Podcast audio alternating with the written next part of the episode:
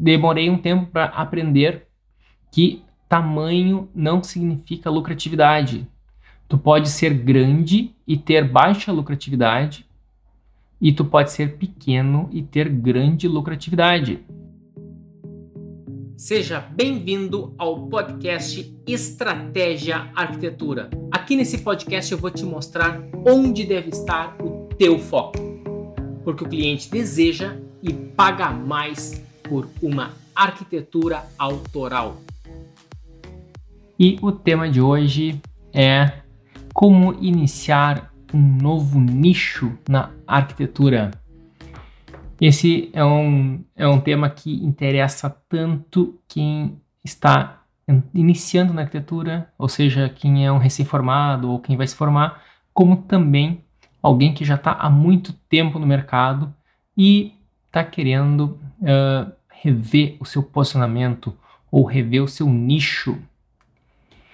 Meu nome é Leonardo Mader, eu sou arquiteto, tenho já algum, alguns belos anos de experiência, experiência em arquitetura no Brasil, arquitetura residencial, já trabalhei com arquitetura uh, residências, residências de alto padrão, já trabalhei com, com arquitetura uh, comercial, já trabalhei um pouquinho de hospitalar, já trabalhei um pouquinho de corporativo no Brasil, trabalhei muito com corporativo na Inglaterra, trabalho muito hoje ainda com corporativo na Inglaterra, trabalho com, uh, já trabalhei muito com residencial na Itália, grandes empreendimentos residenciais na Itália, já trabalhei muito com concursos internacionais na Itália, já trabalhei com concursos no Brasil, já ganhei concursos no Brasil, já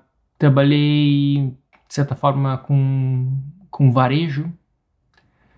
Já trabalhei em vários, já atuei em várias frentes. Já trabalhei com pesquisa, já trabalhei com pesquisa em urbanismo, já trabalhei com projetos urbanos de verdade, com prefeituras. Eu já experimentei muita coisa, então eu sou um cara que tenho alguma moral para falar sobre isso, tá? Tem muita gente que discute arquitetura, mas não tem tanta tanta bagagem, tá? Então a gente está querendo é ajudar, entendeu? É um conteúdo gratuito e aproveitem. Como iniciar em um novo nicho na arquitetura? É uma pergunta que não quer calar. Uh, acho que, se não me engano, na semana passada, uh, alguém aqui da uh, tal da audiência me perguntou, Leonardo, como que eu inicio, Leonardo, na arquitetura? como que eu vou iniciar, dar os primeiros passos. E o tema da live tem tudo a ver tanto com quem quer iniciar, com quem não tinha nenhum nicho, né, não atuava em nada antes, quanto quem, da mesma maneira quem vai querer atuar num novo. É muito parecido o processo. De certa forma, a gente está iniciando, ok? Primeira coisa, a gente vai ter que escolher um nicho, né, para atuar. Quem está, digamos, iniciando na arquitetura, iniciando mesmo, eu acho que a gente não deve estar tá, uh, se fixando em algum nicho.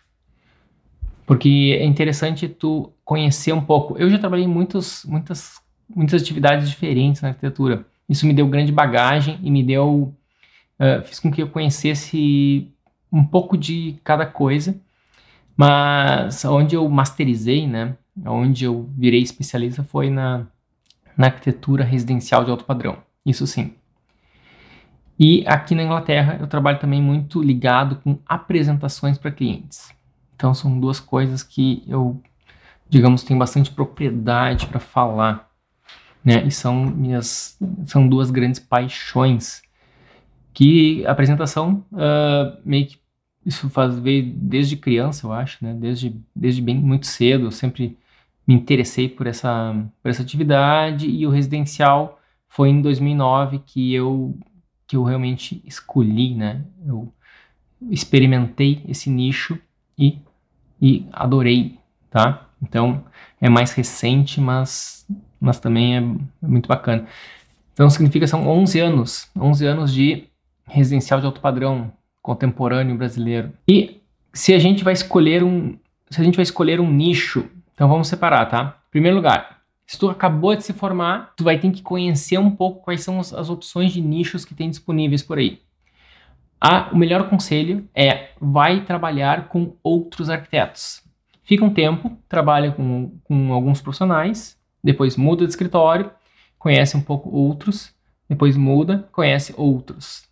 Tu tem que, tu tem que variar um pouco, tá? Tu tem que conhecer qual é o problema de trabalhar muito tempo num único escritório tem uma vantagem que tu vai masterizar bem aquele processo, tu vai te aprofundar naquele processo. Mas o problema é que tu vai achar que o mundo inteiro da arquitetura se restringe ao que, ao que teus olhos viram até então.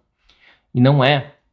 O mundo é muito maior do que isso. Então, por isso que a gente precisa uh, abrir nossa, os nossos horizontes. A gente precisa, né, como aquele cavalo que tem aquelas aquelas proteções aqui para não olhar para o lado, a gente precisa é abrir aqui, ó, para começar a olhar para o lado, tá? E isso tu consegue trabalhando com outros lugares. Tem um cara, se não me engano, é um estilista da Chanel, que eu esqueci o nome do cara, aquele que tá sempre de óculos escuros, tem uma barba branca grande. E ele sempre fala que o negócio é a gente estar com os radares ligados, entendeu? A gente tem que estar tá, a gente tem que estar tá ligado no que está acontecendo por aí. E quando tu trabalha com diferentes profissionais, tu vai ter mais facilidade em estar tá aprendendo o que, que, o que, que esse pessoal está aprontando, o que, que esse pessoal está produzindo e o que, que esse pessoal está enxergando que tu não enxergava antes. O que, que esse pessoal está fazendo que tu ainda nem pensou que seria possível fazer. O que, que esse pessoal está evitando fazer aquilo que tu está buscando bastante. Já parou para pensar que, que se só, só de tu descobrir isso já é algo que está acrescentando para o teu curto prazo, curto, médio e longo prazo? Primeiro, vai trabalhar com alguns escritórios. Vai, vai conhecer gente. Leonardo, eu já tenho meu escritório formado, Leonardo. Eu não, como é que eu vou trabalhar? Vou fechar o meu escritório para trabalhar com alguém? Não, nesse caso tu vai conversar, vai sair do escritório, né? Começa a fazer uma social, começa a conversar com os pessoas Então, a melhor maneira de tu chegar em pessoas que tu ainda não tem tanta intimidade é tu oferecendo alguma coisa. O pessoal chama muito de oferece alguma coisa de valor, né? Mas na verdade é oferecer uma ajuda, né? Oferecer, faz um favor, daqui a pouco tu tu, sei lá, tu entra no site do cara e tu liga lá e dá uma dica, dá uma dica não, mas o cara pode parecer presunçoso, né? Uh, pretencioso. Uh, tu vai lá e dá uma... Às vezes tu ajuda, às vezes pode ter um cliente que não é alguém que ligou pro teu escritório e tu viu, vai, esse cara não vai fechar comigo, né? Não é meu perfil. Então tu pega e encaminha para um outro escritório. De preferência um escritório grande. De nome. Aquele cliente. Depois tu liga para eles e diz: Olha só, uh, ligou um cara aqui, né? E querendo fazer um tal projeto, só que não é muito o meu estilo, esse não é muito o meu perfil de cliente, e eu te encaminhei. Eu acho que talvez pode ser útil, né? Se for de teu interesse, tu pode conversar com eles, né? Então eu te encaminhei. Então o cara que, que nunca nem sabia mais ou menos, nem sabia direito que existia, de repente surge um contato desse, ele vai ficar extremamente grato a ti. E nisso tu pode iniciar uma relação e tu pode aprender coisa com eles. Digamos, tu nem ia fechar, tu, tu, por, algum, por algum motivo tinha algo que te dizia que aquele cliente nem ia fechar contigo, né? Uh, então tu tá encaminhando esse cliente para alguém, de preferência um cara maior, e que daí tu vai iniciar uma nova relação profissional e tu vai estar tá aprendendo com eles, com ele, né? De alguma forma, daqui a pouco começa a trocar uma ideia e assim tu vai iniciar, tá? Ao fazer isso, mesmo que o cara não feche aquele trabalho, mesmo que não seja um cara, um cliente que nem ele, nem ele não queira aquele cliente, mesmo assim ele achou bacana, porque no mundo da arquitetura, onde está todo mundo brigando por cliente, né, onde tem é, muito, eu vejo muito forte essa analogia do oceano vermelho, a gente está oferecendo um cliente assim bacana para um, para um concorrente, digamos assim, é uma, algo extremamente escasso. Então ele vai ele vai valorizar, vai te dar atenção e com isso tu vai estar, tá, pode estar tá ganhando se tu for algo estratégico, tu vai estar tá ganhando informações estratégicas que vai estar tá, uh, que tu vai estar tá, uh, sendo necessárias para tu, digamos, entrar em determinado mercado, de determinado segmento. Tá? Isso é o que o pessoal chama de entregar valor. Ou outro, outro sinônimo para isso é oferecer uma ajuda. Simplesmente ajudar alguém. Tá? Mas, no momento que, que o outro lado percebe que tu está fazendo alguma coisa intencional para pedir algo em troca, ele vai sentir um cheiro disso e ele não vai, não vai dar certo, tá? Não sei se, se eu fui claro. Mas uh, se tu vai lá, oferece alguma coisa para alguém e logo em seguida tu já tá pedindo um favor para essa pessoa, daí e a pessoa começa a associar aquele favor. Uh, tu primeiro ofereceu um, alguma coisa e agora vai querer algo em troca, ela não, não, vai, não vai ter esse sentimento de gratidão por ti, tá? Então, primeiro tu só oferece algo e deixa que flua essa, essa nova relação, entendeu? Não, não vai sugar muito cedo. E também tem uma outra, um dado importante que tem um tempo certo, né? Tanto para iniciar quanto para finalizar. Se tu deixar muito tempo para fazer, para iniciar essa relação, também tu perde, perde o timing. Então tu não pode nem, nem pedir um favor muito cedo, como também não pode deixar que a coisa caia no esquecimento que esse favor expira. Ou seja, essa reciprocidade ela vai expirar. Ela tem um prazo de validade. Então, ou tu, ou tu, tu contacta, contata essa pessoa logo, ou então não vai dar mais certo depois, tá? E uh, outra, outra opção, tu pode fazer esse novo estudo por conta própria, que foi o que eu fiz. Eu, quando fui iniciar um novo nicho, eu comecei a pesquisar por conta própria. É mais difícil? É, é mais difícil, mas isso vai ser inevitável. Uh, dificilmente, por mais que tu ofereça muitos favores geniais para alguém, dificilmente a pessoa vai abrir tanto jogo, vai, vai, ou vai falar tudo que tu precisa saber sobre esse novo nicho. Tu pode conseguir alguns atalhos, tá? Mas não, tu não vai conseguir tudo. E então tu vai ter que iniciar também por conta própria. E é um trabalho de investigação, é estudo, né? Estudo e investigação é a mesma coisa, na verdade. Quem que tu vai estudar? Os teus grandes ídolos. Então, isso é uma ideia simples, mas profunda. Por que, que a gente tem que estudar os ídolos? Porque o ídolo, a gente tem uma conexão, a gente tem uma afinidade por isso que ele se tornou nosso ídolo. A gente já tem uma afinidade. E daí tu vai, ao estudar, ao estudar esses ídolos, tu vai estar tá entrando na mente desses caras. E tu vai, de tanto tu estudar vários, uh, vários, de tanto estudar vários projetos deles, tu vai ver que tem algumas coisas que se repetem. E essas coisas que se repetem, digamos, são certas premissas que eles que, que tem naquele trabalho. E quando tu começa a estudar, premissas, tu tá estudando, uh, tu tá indo nos fundamentos daquele, daquele profissional. E, e se tu estudar os teus ídolos, tu, tu tá, como tu gosta daquela, daquela arquitetura, tu, tá, tu vai entender melhor como ela funciona e tu vai começar a fazer engenharia reversa, porque primeiro tu descobriu as fotos, né? Ou fotos ou render, geralmente são fotos. E daí quando começar a estudar os desenhos técnicos, tu tá, tu sempre começa, tu vai sempre começar de trás para frente, né? Tu vai primeiro ver a foto, depois tu vai procurar os desenhos técnicos, geralmente uma planta baixa, depois tu vai para cortes, e daí depois é que tu vai descobrir até o que, que o cliente queria. Que na verdade é o, é o contrário que acontece no escritório, né? Primeiro o que o cliente queria, depois eles vão para vão para as plantas, cortes e por último vai ter renders e depois a foto, né, de como conseguiu ser concluído. Então tu vai começar sempre de trás para frente e esse, esse processo de engenharia reversa ele é genial, é genial em todos os ramos e na arquitetura não, ser, não é diferente. Tu vai realmente atuar, uh, tu vai aprender muito, tá? E se for possível iniciar uma relação com eles, inicia, mas geralmente não é, né? Porque nossos ídolos geralmente eles estão muito longe. Tem vários ídolos e eu sou fã de alguns escritórios, muitos deles são internacionais, fica difícil, né? sei lá, Toyo Ito, por exemplo, aquele japonês, é muito difícil eu, eu entrar em contato com ele. Kengo Kuma, por exemplo, Kengo Kuma é um cara que, de certa forma, não que eu tenha contato, mas. Mas.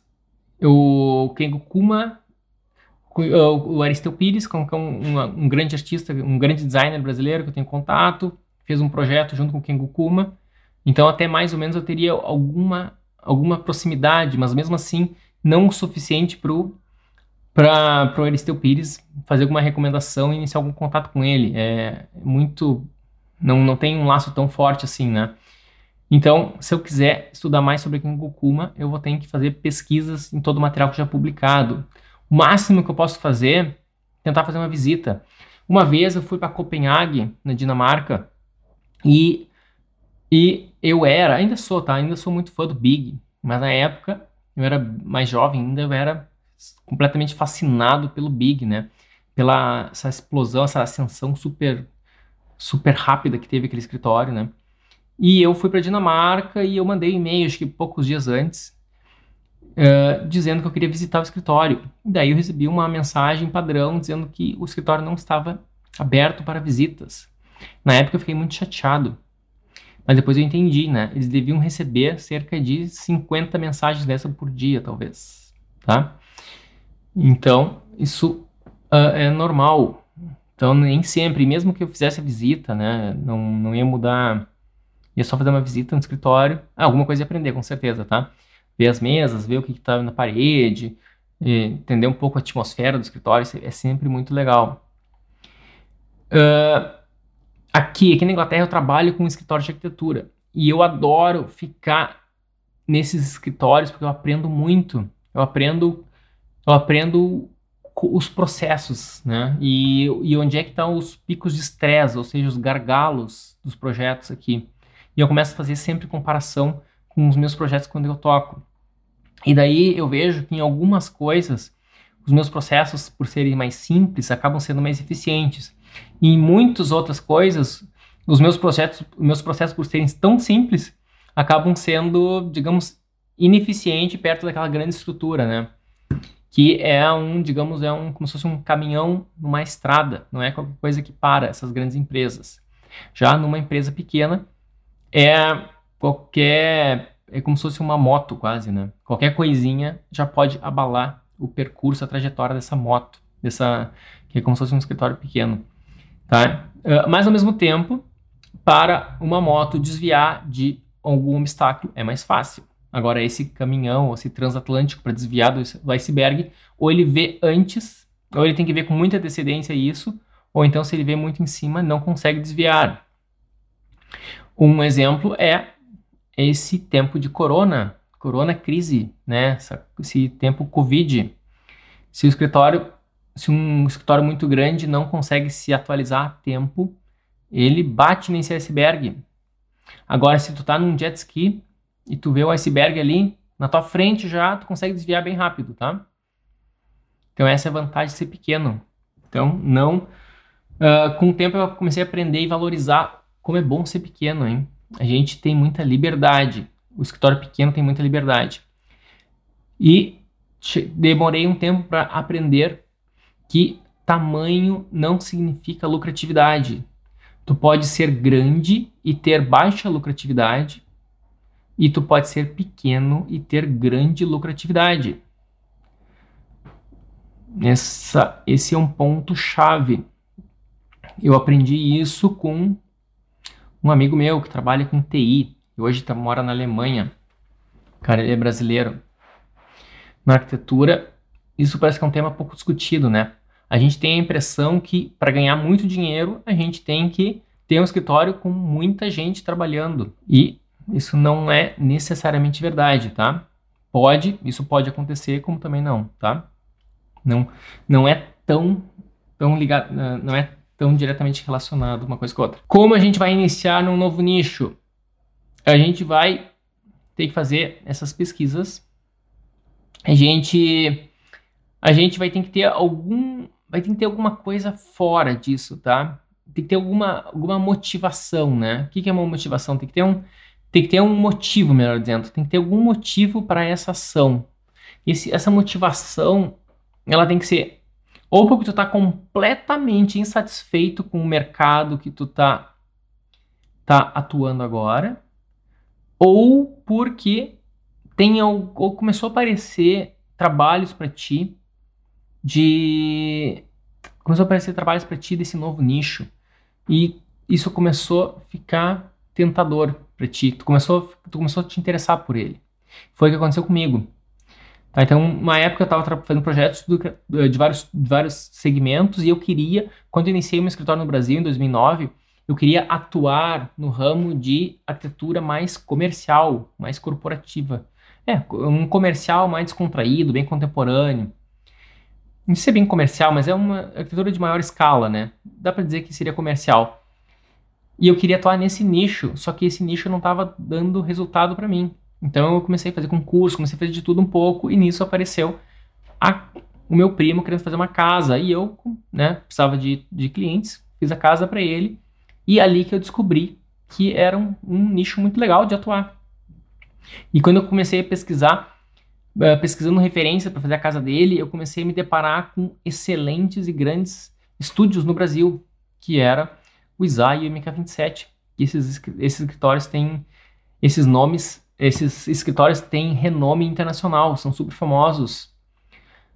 E de repente eu vi que aquilo ali era um bom era um bom destino ao qual eu poderia estar trilhando, né? Ou ao, ao, ao qual perseguir. Parecia que me deu mais vontade de perseguir aquele modelo do que um modelo tipo a Falo, a Falo Gasparinho, alguma coisa assim, né? Ou então esses grandes corporativos, tá? Que só porque eu tinha mais, tive mais contato no, na Europa não significa que eu ia me dar melhor no Brasil, tá? São, são segmentos diferentes. Porque, na verdade, o segmento residencial de alto padrão, tu tem muito contato com o cliente, o cliente tem muito dinheiro e ele quer uma arquitetura realmente diferenciada, ele quer uma arquitetura muito inovadora. Ele ele levanta a régua para ti, né? A analogia da régua significa o padrão, tá? Ele quer um padrão mais alto, ele quer um, ele quer um design mais arrojado, ele quer um design mais sofisticado. Isso é uma coisa muito massa do alto padrão. Tem uma outra pergunta aqui da linha plana arquitetura. Uh, tem um escritório que eu tô de olho. Tem muito, uh, quero muito trabalhar com eles, trabalhar. Quero fazer, uh, como fazer essa aproximação. Linha plana, eu não te conheço exatamente, mas se eu pudesse eu olhava o teu perfil agora para tentar entender um pouco o que, é a tua. Uh, que tipo de atuação tu já trabalha, mas uh, tenta tenta oferecer algo que seja interessante para eles, tá? Uh, isso tem muito a ver com o ser humano. O ser humano ele ele tem o ego, tá? E o ego, o ego é o cara é uma um, algo que tem dentro da gente que quer coisas. Então olha só, tu a linha plana, a linha plana é um escritório, e a linha plana quer se aproximar deles. Então o ego da linha plana quer se aproximar. Mas o que que o que que o outro escritório que tu admira, o que que ele ele para ele não precisa de ti a princípio. Então tu vai ter que oferecer algo que ele precisa para para esse para essa relação dar certo, tá? Eu dei um exemplo que seria de tu indicar um cliente que poderia surgir para ti, Agora vamos supor que se tu trabalha com renderização, tu poderia estar tá oferecendo algum trabalho para eles, tu diz que tu quer trabalhar para eles e tu pode fazer um primeiro projeto de graça para experimentar, por exemplo. Uh, uma imagem. Ah, eu faço uma imagem para ti, escolhe um projeto qualquer, né? Quando tiver, me manda, eu vou fazer uma imagem de graça para ti. Entendeu? E se alguém me ligasse perguntando isso, eu aceitaria, né? Olha, pensei, uma empresa tá querendo me oferecer uma imagem de graça, eu vou querer, só para conhecer, né? E depois eu também ia perguntar, aí, no caso se eu gostasse, quanto ia custar as demais imagens? Daí também, depois tu vai negociar, isso, isso tu quer vender imagens. Outra, se tu quer uh, executivo, tu quer trabalhar com executivo, executivo é difícil, né, eles botarem para fora do escritório. Porque precisa de muita confiança, né? Executivo é quase que nem querendo cuidar do, chamar alguém para cuidar do teu filho, assim, precisa conhecer bem quem é que vai estar tá mexendo com isso. Porque o executivo tem que estar tá tem que ter muito a cultura do escritório dentro de quem vai executar esse, de quem vai fazer o executivo, né? Porque define muita coisa. Uh, o, a renderização ela é mais fácil de tu, de tu fazer orientações, assim, os processos são mais é um pouco mais separado porque uh, acho mais simples de, de, dessa relação funcionar. Vamos ver outra maneira. Oferece um cliente, oferece render, oferece tentar ajudar no executivo. Se executivo seria, poderia dar certo se tu for trabalhar lá dentro, né? Se tu trabalha com desenhos técnicos.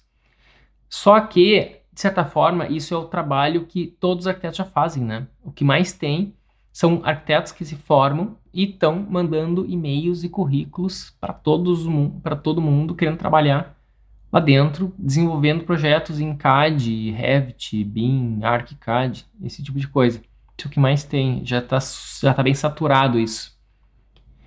E, de certa forma, é o emprego tradicional, né?